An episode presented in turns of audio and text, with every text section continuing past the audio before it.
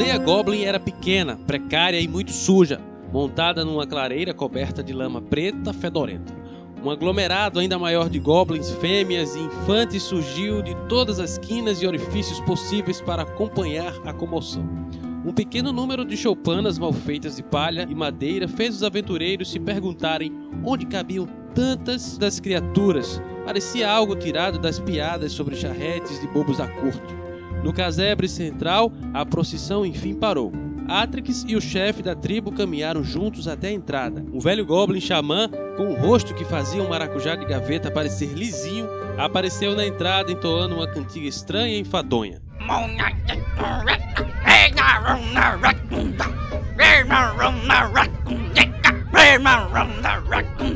O chefe curvou-se em reverência e Atrix repetiu o gesto com certo constrangimento. O velho xamã observou Atrix medindo-a numa escala clássica de possível ameaça, vítima ou comida. Os três deram início a uma conversa cheia de gestos que soavam como uma negociação. De tempo em tempo olhavam e apontavam para os supostos prisioneiros. o velho mal chega no joelho dela. Achei que fosse pisar nele sem querer. O que será que estão dizendo? Pelo que eu entendi, ela tá tentando conseguir passagem. Mas os goblins estão tentando exigir um preço aí. E tu fala goblinoide? Um pouco. Ah! Você é cheio de surpresas, elfo! Faz parte do meu charme. E qual é o preço? Acho que estão pedindo um anão pra cozinhar num banquete. Ué, querem. querem que eu cozinhe para eles? Você fala tanto que desaprendeu a escutar, Fedorento. Eu voto por pagarmos o preço. Quê? Como é a história? Shhh! Fique calmo. Observe. Parece que ela tá convencendo eles. Eu admito que tô impressionado. Não achei que fosse funcionar. Agora que você diz isso. É crisma. Ela nem percebe, mas só que as pessoas sempre dão ouvidos a ela, mesmo quando não querem. Isso é crisma. Hã? Crisma? É, eu acho que você quis dizer carisma. Não, não, não, não. Tenho certeza que é crisma. Pelos gestos dele, o chefe parece já estar convencido. Mas o xamã ainda tá discutindo. Pelos deuses, isso tá demorando demais. Eu tenho um jeito mais simples. Aladina caminha serenamente em direção aos três que discutem. Anda com tanta calma e confiança que os goblins presentes nada fazem além de observá-la com curiosidade. O chefe e o xamã percebem sua aproximação e fazem uma pergunta a Atlas. A guerreira se vira a tempo de ver Zana puxar suas duas bestas de mão no movimento mercurial e atirar sem pestanejar. As setas atingem a testa de ambos os líderes goblins e eles tombam desfalecidos.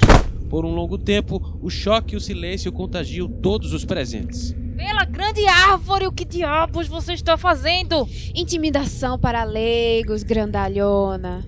Acabe com os caras mais fortes e perigosos do lugar e o restante vai comer na sua mão. Sempre funciona. Na realidade, Zana nunca havia tido a oportunidade de experimentar aquela tática, mas acreditava que sua teoria era sólida. Infelizmente, a prática se provou um profundo fracasso. Um fracasso estiloso, sejamos justos, mas ainda assim um fracasso. O que ocorreu em seguida se desenrolou de maneira semelhante em duas dimensões diferentes. Primeiro, os poucos neurônios eficientes dos cérebros goblins começaram a gritar através de sinapses acaloradas para chamar a atenção dos seus companheiros mais preguiçosos. Gente, por favor, precisamos agir em conjunto. Em seguida, os goblins menos estúpidos seguiram o exemplo, berrando para acordar seus companheiros daquele transe eram uivos agudos e desconjuntados, sem significado semântico, mas que expressavam claramente algo como: Acordem, irmãos goblins, somos muitos e eles poucos, sem falar que eles mataram nossos líderes, isso é muita falta de educação. Logo, aquele sentimento manifestado de forma tão eloquente se alastrou como um fogaréu de palha e toda a tribo se juntou à berraria enfurecida.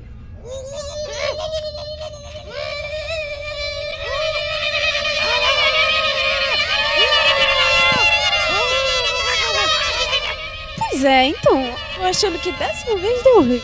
Ah, você acha? Corre, menina! Em prol da providência, o astuto Delos, que já ouvira falar em luta limpa, decidiu há muito tempo ficar longe desse tipo de coisa. Ele aproveitara o respaldo gerado pelo choque para se livrar das amarras e atacou a multidão, arremessando bombas de fogo alquímico nos pontos mais concentrados de criaturas.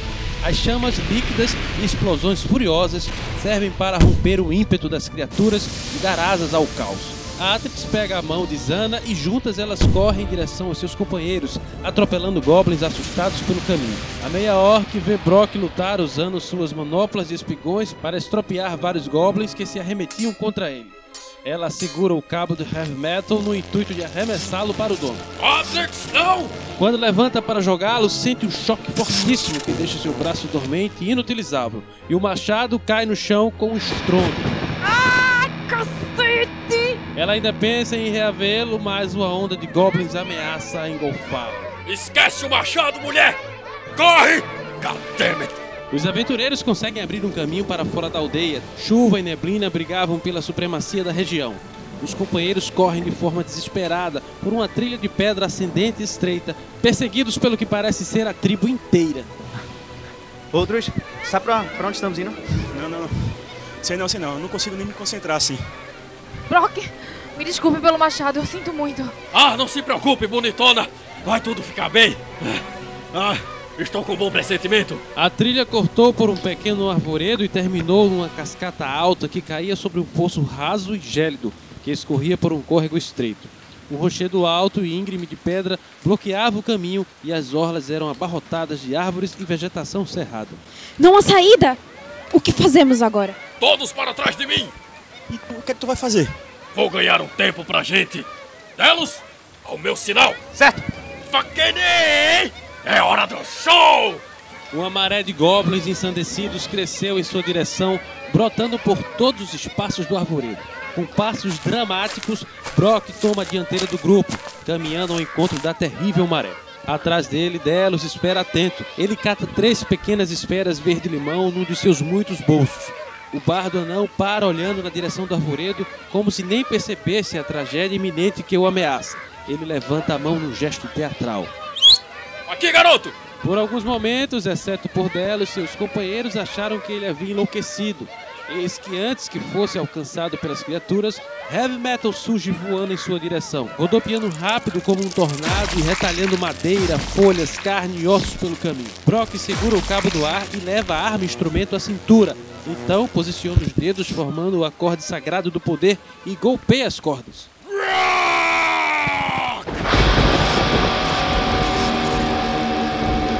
Uma onda de choque sonoro eclode de heavy metal com a força irrefreável de uma explosão e rechaça a investida Goblin, lançando pelos ares as primeiras fileiras das criaturas, estourando tímpanos e aturdindo os 56 ou 57% restantes.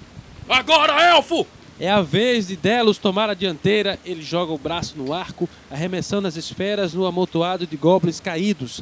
Elas explodem numa névoa efervescente que se espalha, formando uma muralha esverdeada de gás ácido que separa o grupo dos seus agressores. Apesar dos gritos de dor e sons de carne dissolvendo, alguns goblins mais corajosos, para não dizer estúpidos, tentam atravessar a névoa correndo e até conseguem chegar ao outro lado, mas como esqueletos gosmentos que logo despencam no entulho de meleca e ossos.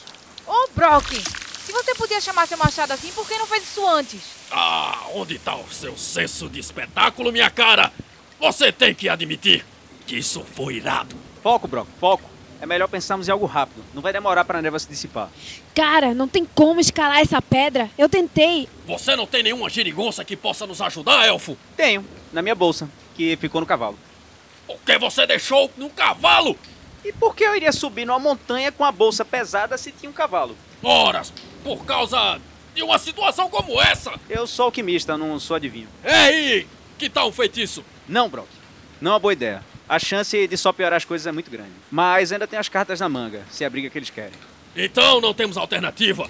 Nós lutamos. Quanto dos bastardinhos nojentos ainda restam, afinal? Muitos. Bem, não vejo alternativa. Todos se preparem, vamos ensiná-los uma lição de como um animal acuado morde mais forte. Se pudéssemos continuar fugindo, eu poderia deixar algumas surpresinhas pelo caminho. Eu acho que eu e Brock podemos tentar abrir caminho, certo? Hell yeah! Já falei que é um dos meus esportes favoritos. Podíamos tentar algo mais massivo. Druis, meu jovem, já soube de histórias sobre druidas capazes de se transformar em grandes animais como ursos, yetis ou grifos. Se você tem um poder desse aí, poderíamos usá-lo para tentar abrir caminho. Você tem como fazer isso, Drus? Ah, nem urso, nem grifo, né? Mas algo melhor. O quê? Uma árvore. Uma árvore? Como no abismo isso é melhor? Bom, eu, Eu gosto de árvores. Essa não é a questão. Espera aí. Se ele se transformar numa árvore alta, nós podemos usar isso para subir até o topo da cachoeira. Druz, pelo amor dos deuses, entra logo na água e se transforma na árvore mais alta que você puder. Ah, sim. Certo. O jovem druida adentra o poço gelado e se aproxima do jorro de água cristalina e barulhenta.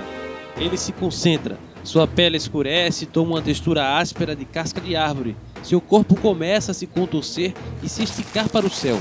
Pés viram dezenas de raízes finas que se fincam na terra molhada, enquanto folhas verdes alongadas nascem do lugar onde estiveram a cabeça momentos antes. Uma alta e fina árvore toma forma ultrapassando em muito o início da queda d'água. Pelas barbas de Ossi! Ele virou um coqueiro? É, eu não vou conseguir subir nisso aí não, tá? Eu consigo. Até mais. Dana, espera! Druz, por favor, algo com mais galhos pra gente subir. É, rapaz, achei que a vida não guardava mais surpresas pra esse velho elfo, mas nunca pensei que veria um coqueiro vermelho de vergonha. Rápido! O tronco do coqueiro engrossou e galhos começam a brotar dele. Em poucos momentos havia ali uma árvore bem mais prática para um escalado, um pouco menor, mas alta o suficiente. Os aventureiros começaram a subida no exato momento em que os últimos resquícios do nevoeiro de ácido se dissiparam. Uma multidão de goblins disparou em direção à árvore. Zana foi a primeira a chegar no topo, seguida por Delos e Atrix. Brock estava tendo algumas dificuldades em sua ascensão. Porcaria de armadura! Porcaria de machado! Ah!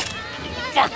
Não estava falando sério, meu garoto! Quando finalmente alcançou os outros, os goblins já haviam escalado metade da árvore Druz. Essa começou a afinar e diminuir, retornando à sua forma original. Brock e Atrix seguraram dos galhos no topo. As raízes deixaram a terra e o tronco se encurtou rapidamente, derrubando dezenas de goblins. Por fim, Druz surgiu suspenso no ar, segurado pelos braços por seus companheiros.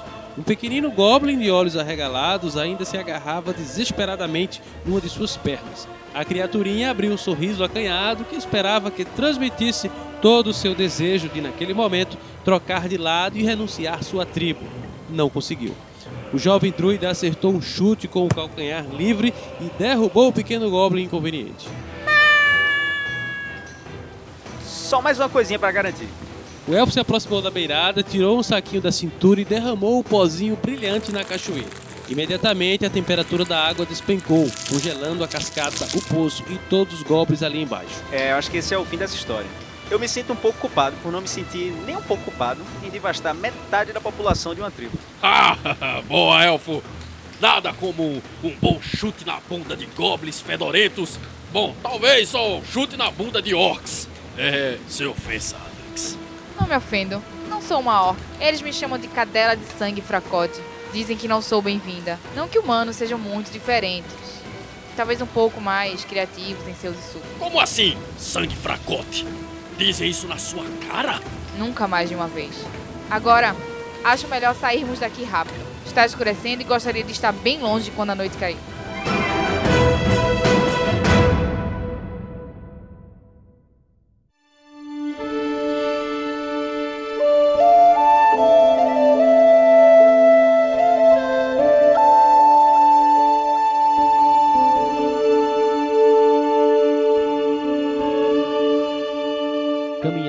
Exaustos até altas horas da noite. Fazia um frio incômodo, mas não opressor. As estrelas brilhavam forte no céu noturno de lua nova, e foi preciso acender tochas para afastar o breu quase absoluto. Quando já pensavam em desistir de cansaço, finalmente chegaram ao seu destino. Poço Gordo se revelou não ser uma vila, e sim um monastério com vários casebres além da grande abadia. Os monges fugiram assustados quando avistaram os aventureiros. Demorou bastante tempo para convencê-los de que não queriam fazer-lhes nenhum mal. O abade, um homem que parecia não ter uma cintura e sim um equador, explicou que eles eram devotos da Nossa Senhora dos Medrosos e todos haviam jurado um voto sagrado de covardia. Os aventureiros receberam comida e alojamento e puderam descansar bem naquela noite. Partiram na manhã seguinte com instruções de como encontrar a Pedra do Cão Sentado. Poucas horas depois, adentram um belíssimo vale verde através de uma alameda margeada por eucaliptos e lá avistam a. Bem, era literalmente uma estátua de pedra rosada com formato de um cão sentado sobre as patas traseiras. tinha cerca de 3 metros e era extremamente bem detalhada. Pequenas asas de morcego brotavam dos seus ombros e sua mandíbula era lapidada num rito aterrorizante. Sob a estátua havia um amplo círculo de pedra, coberto por centenas de runas do povo anão. Como que essa aí é a entrada pro labirinto? Talvez esteja debaixo da montanha. Ou em outra dimensão. A estátua tem asas. é, Pode ser que ela nos leve voando até o lugar certo. Ô, jovem, eu acho que é- isso é improvável. Estátuas geralmente não voam nem se mexem. Elas são famosas por causa disso. E quanto a gárgulas? Ah, sim, é verdade. Pessoal, que bom que existem várias hipóteses, mas a questão é, o que vamos fazer agora? Brock, você supostamente é a chave. O que é que você acha? Hum, o que eu acho é que eu conheço esse cachorro. É o Floyd, o dog do inferno que Ozzy resgatou das ruas de Pandemônio. Gente finíssima. Hum, Ou cão finíssimo nesse caso. Isso é interessante. Se for este o caso, talvez essa estátua sirva como um conduto para ele neste plano. Basta usar a chave certa. Ah, então essa é minha deixa. Let's go! Let's rock!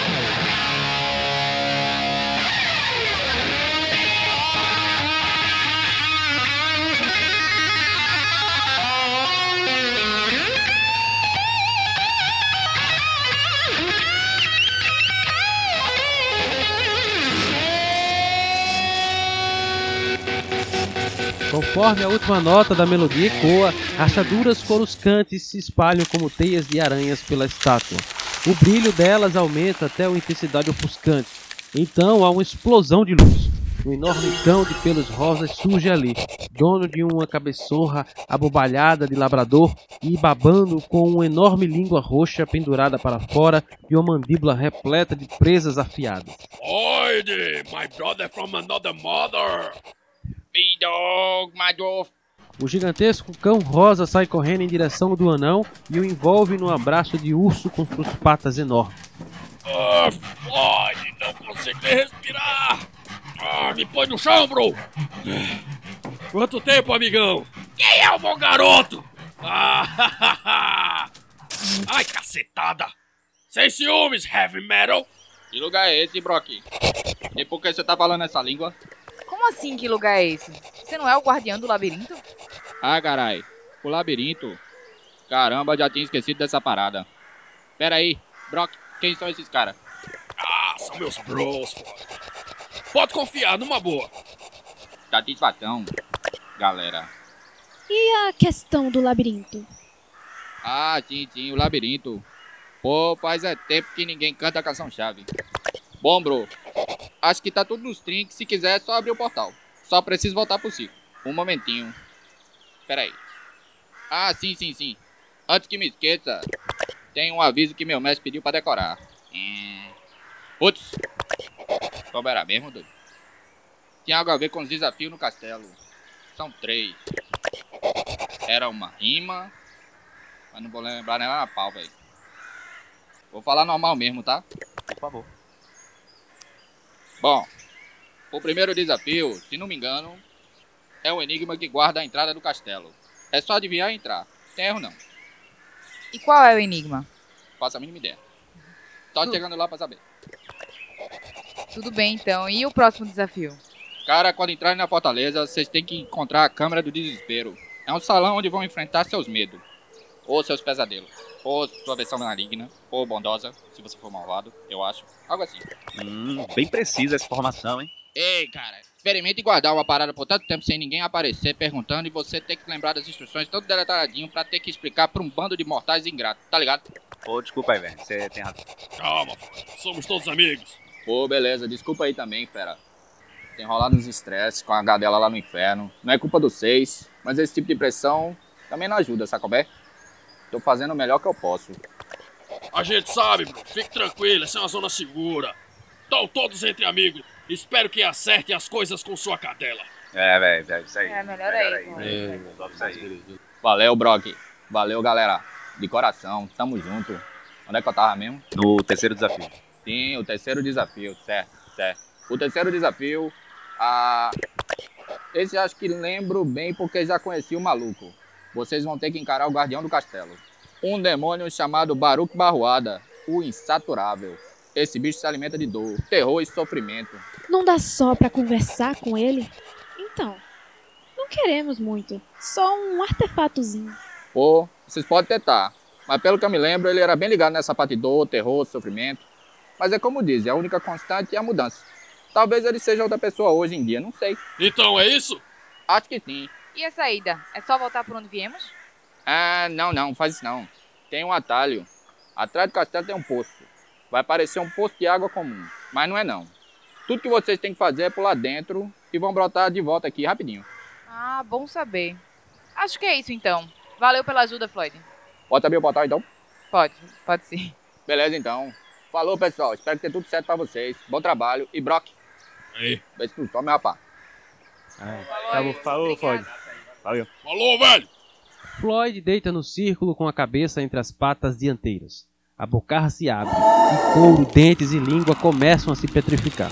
As mandíbulas continuam se apartando cada vez mais, impossivelmente mais, até surgir boca imensa, com quase 3 metros de diâmetro. Era a entrada para o labirinto. O grupo desce com cuidado pela garganta. Está um breu imenso, mas parece que estão num túnel de uma caverna rochosa. Podem discernir o vulto de estalactites e estalagmites aqui e ali. Eu. Eu tenho que confessar uma coisa. Nunca havia parado pra escutar uma música, não. Não achei tão ruim, não. Tô é surpresa. Ah, viu? Não falei? Percebe-se logo que você é uma menina de bom gosto. Oxe, pra mim foi só barulho isso aí. É, mas você se acostuma. Hum, dá pra perceber também que bom gosto é raro. E você, bonitona? O que você achou? Sei. Me lembra um pouco da minha infância. Mamãe e papai gostavam muito. Eles tinham até uma banda cover de música nan. Ah, mas esse é um ótimo sinal. Eles eram meio orcs como você? Não. Mamãe era humana de uma tribo bárbara do norte. E papai era um orc xamã. Essa é uma união bem inusitada, hein? Como é que isso aconteceu? Ah, é uma longa história. Ah, faz só um resuminho então. Essa história atiçou minha curiosidade. Como eles eram? Eu lembro deles como pais amorosos, mas eram pessoas horríveis. Eu fui criada num culto até os nove anos. Para os servos, eu era a filha da profecia. Mas eu era só uma criança, não entendia nada daquilo. Só descobri quando meus pais se mataram depois de uma desavença, brigando pela suposta honra de me criar. Ah, bem, isso é. é, Eu não sei o que dizer. Nossa, vejo que tem uma primeira vez pra tudo. Não há nada a se dizer, faz muito tempo, eu já superei. E esse é o tal do destino que Gareth mencionou? É. é complicado. É melhor deixar pra falar disso no outro momento. Olha! Dá pra ver uma luz mais adiante e acho que estamos próximos da saída.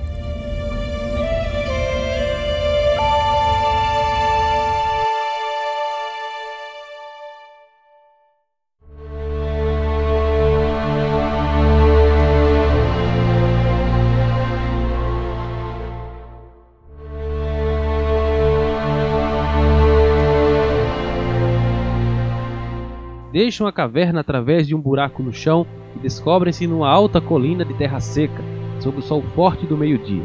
O clima é quente e árido, a vegetação escassa e amarronzada, com alguns botões e estranhas flores brancas. As poucas árvores por perto estão mortas e enegrecidas pelo tempo. O vento seco uivava pelas dunas e uivava mesmo.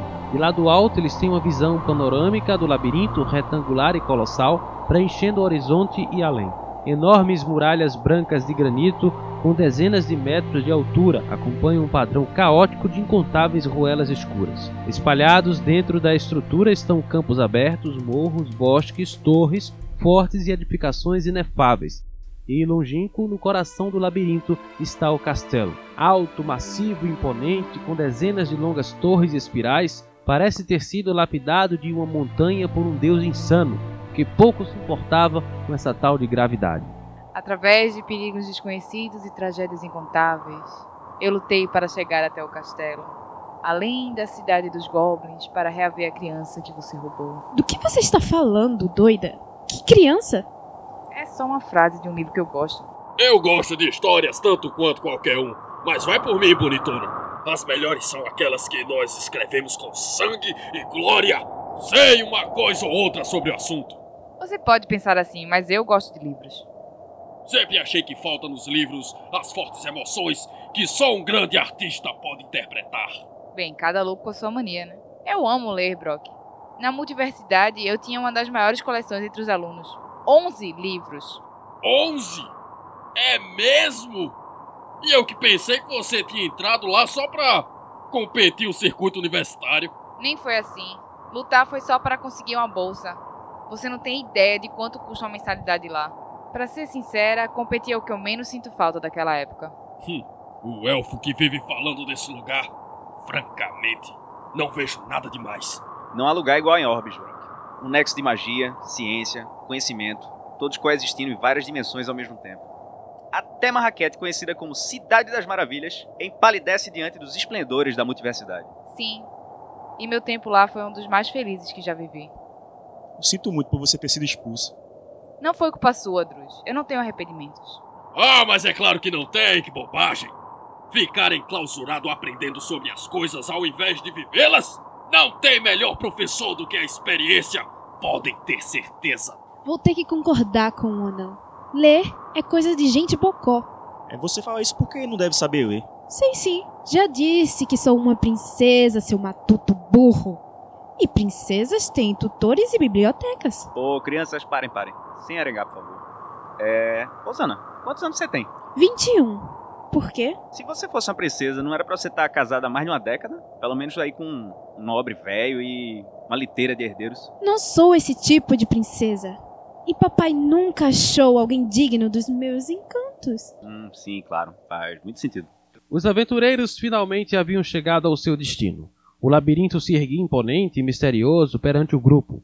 Escolhem uma de suas muitas entradas e, ao pisar sobre o caminho lajeado do primeiro corredor, sentem um calafrio gélido percorrer suas espinhas. Nesse momento na narrativa, acredito que, para não prolongar demais a história, será mais prático fazer um resumo da jornada do grupo até o epicentro. Mas não se preocupem, ainda resta muita coisa para contar. Por três dias e três noites, eles se aventuraram pelas passagens traiçoeiras do labirinto, enfrentando seus muitos perigos. A sinergia dos diferentes poderes e habilidades do grupo mostrou-se mais do que suficiente para rechaçar qualquer contratempo à sua frente. Zana provou seu valor ao grupo desarmando dúzias de armadilhas mortais. Nenhuma criatura foi capaz de superar a ferocidade em combate de Atrix e Brock, e o controle da natureza de Druz e as invenções e poções alquímicas de Delos significavam que nenhum obstáculo era intransponível. No entanto, naqueles espaços apertados, o lado interpessoal do grupo não andava a passos largos. Brock não cessava de falar e não compreendia o significado de espaço pessoal. Druz, sem costume com tamanha interação social, ficou ainda mais rabugento. Zana não perdia nenhuma oportunidade de implicar. Esse miasma de emoções negativas começou a afetar a todos. Atrix e Delo já estavam se sentindo como pais exaustos de três estereótipos adolescentes: a diva, o bully e o antissocial. Mas, felizmente, no início do quarto dia, após desbravarem o pântano do fedor eterno, eis que finalmente avistam as altas muralhas do grande castelo. Na entrada haviam dois portões massivos de madeira, idênticos e um ao lado do outro, ambos com aspecto sério de quem não participa de joguinhos. Em cada canto da entrada estava uma grande estátua de uma criatura com corpo felino, asas de pássaro e cabeça de uma mulher. Quando os aventureiros se aproximam, elas falam em uníssono. Nós somos as esfinges. Nós guardamos a resposta. Uma das portas leva ao palácio, a outra à perdição. Você tem direito a somente uma pergunta, dirigida apenas a um de nós, cuja réplica será sim ou não. Uma de nós será sempre honesta e a outra sempre falsa. Perguntem e escolham seu caminho. Por que não perguntamos qual a porta para o castelo? Tem que ser pergunta com resposta sim ou não, Druz. E a gente não sabe qual das duas fala a verdade. O que será que tem na porta errada? O problema de horrores inimagináveis é que são sempre simples demais de imaginar. Agora tô bem curioso! Brock, ajuda, não atrapalha não. É. Acho que eu sei como deve ser essa pergunta. É uma questão de lógica, com a presença dos dois resultados necessários inclusos na indagação proposta. Hum. Então ela deve ter que conter a variável da porta e dos guardiões em sua formulação. Precisamente. Logo, se perguntarmos para uma esfinge sobre a outra, e qual porta nos diria ser a verdadeira? Ei, moça, a cor desse cajado preto é azul? Não! Que foi? Eu descobri. Essa aqui é mentirosa. Não era esse o problema. Agora como é que a gente vai descobrir qual a porta certa? Ai, é. Desculpa. Eu não acredito. Puta que pariu! O que a gente faz agora? Deixa eu tentar a outra. Ei, Esfinge! A porta da esquerda leva ao castelo? Esfinge! A porta da esquerda leva ao castelo! Novamente a esfinge não responde, só que dessa vez mais alto. É, eu acho que ferrou. Caramba, Druz. Você não pode agir assim. Nós somos uma equipe, esqueceu? Atrix, é. Eu. Eu pensei que fosse ajudar. Eu queria te deixar orgulhosa. Desculpa. Pelas barbas de Ozir! Macacos me mordam! Eu sabia que tava fácil demais. Deixem o Matuto em paz. Ele não tem culpa de ser burro igual uma porta. Nasceu com madeira no lugar do cérebro. Mas não se preocupem. Agora é uma questão de instinto. E a mamãe aqui exala instinto. Não me chamam de Zana sortuda à toa. É, eu pensei que fosse ironia. Tão engraçadinho. É, eu tento. Zana, espera. Às vezes tudo que é preciso é um pouco de atitude. Unidunite. Ah, desisto. Não tem jeito pra. Ai, meus deuses, eu sabia. Merda. Galera, se a gente sobreviver, gostaria de lembrar a todos que a culpa foi do Matuto. Oxi, foi, foi tu que abriu a porta errada. Porque você fez uma pergunta idiota. O portão havia se aberto lentamente para um aposento escuro. Visível nas trevas estava apenas um enorme olho bojudo com a íris cor de brasa em forma de fenda. O olho chegou mais perto e abaixo dele abriu-se uma bocarra cheia de dentes que mais pareciam espetos afiados.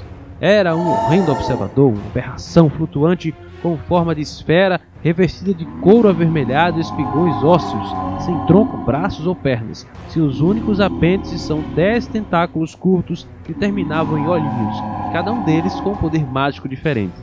Oh, carne fresca. Oh yeah! Sempre quis chutar o rabo de uma dessas almôndegas voadoras. Que rabo? Com certeza deve ter um. Ou como essa coisa dá uma toletada. Eca! Será que é pela boca? Será? Gente, por favor, isso não é hora de debater sobre isso, né? Motivados pela frustração da curiosidade insaciada, os companheiros atacaram o monstro com ousadia e ferocidade. Foi uma batalha para as eras, longa e difícil, e ninguém saiu ileso. O observador usava fogo, gelo, ácido e relâmpagos como armas. Seus tentáculos oculares dominavam o poder do medo, da insanidade, da dor, da telecinésia e da paralisia. E nenhum tipo de feitiço parecia funcionar perante o olhar antimágico do grande olho. Tudo parecia perdido, mas a engenhosidade de Delos mais uma vez salvou o dia. Prestes a ser atacado, o elfo quebrou dois frascos no chão, combinando componentes que ergueram uma barreira de cristal cuja face era reflexiva como um espelho. Os ataques mágicos do monstro foram refletidos contra ele mesmo, e por alguns momentos ele ficou paralisado. Druz aproveitou o espaço para conjurar um estrondoso relâmpago dos céus que fritou couro e carne e atordoou ainda mais a criatura. O golpe final foi de Atrix, segurando sua espada com as duas mãos e soltando um berro de fúria. A guerreira meia-orc deu um grande salto no ar e golpeou com toda a sua força, partindo o observador ao meio, com uma laranja grotesca com as metades ligadas apenas por um pedaço de couro e carne. Me lembre de nunca mais apostar contra você. Agora sim, isso foi uma batalha digna de uma balada. Mas, eita, eita, meus músculos estão muito invocados com esse tipo de tratamento e estão fazendo fila para reclamar. Almôndega filha da puta! Drus, Drus! Meu druida favorito. Você sabe alguma magia de cura? Bem. Já sei, só cura para plantas. É. Aff, tipo de druida de Araque é você, seu matuto? Você tá ficando previsível, garoto. Precisa diversificar mais. Elfo, você tem alguma poção de cura aí?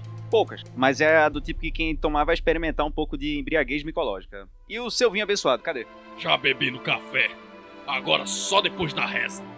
Os companheiros se recalchutaram da melhor maneira possível, embora algumas escoriações e machucados incômodos permanecessem, não era nada que atrapalhasse o seu avanço. Abriram um portão correto e encaminharam pelo pátio embasbacados com a magnitude da fortaleza. O grande portão principal jazia escancarado, e antes que atraíssem ainda mais problemas, resolveram se apressar para dentro. Mal sabiam eles que o castelo tinha uma espécie de cão de guarda, mas como ninguém entrava no pátio há tanto tempo, sempre que se tinha fome, o bicho escalava as muralhas para caçar. Por acaso, aquela era uma dessas ocasiões. A criatura retornou a tempo de ver o último dos aventureiros entrando no castelo.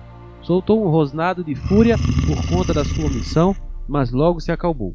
Não adiantava chorar por sangue derramado. Era paciente e, se eles por uma eventualidade conseguissem sair do castelo, estaria esperando.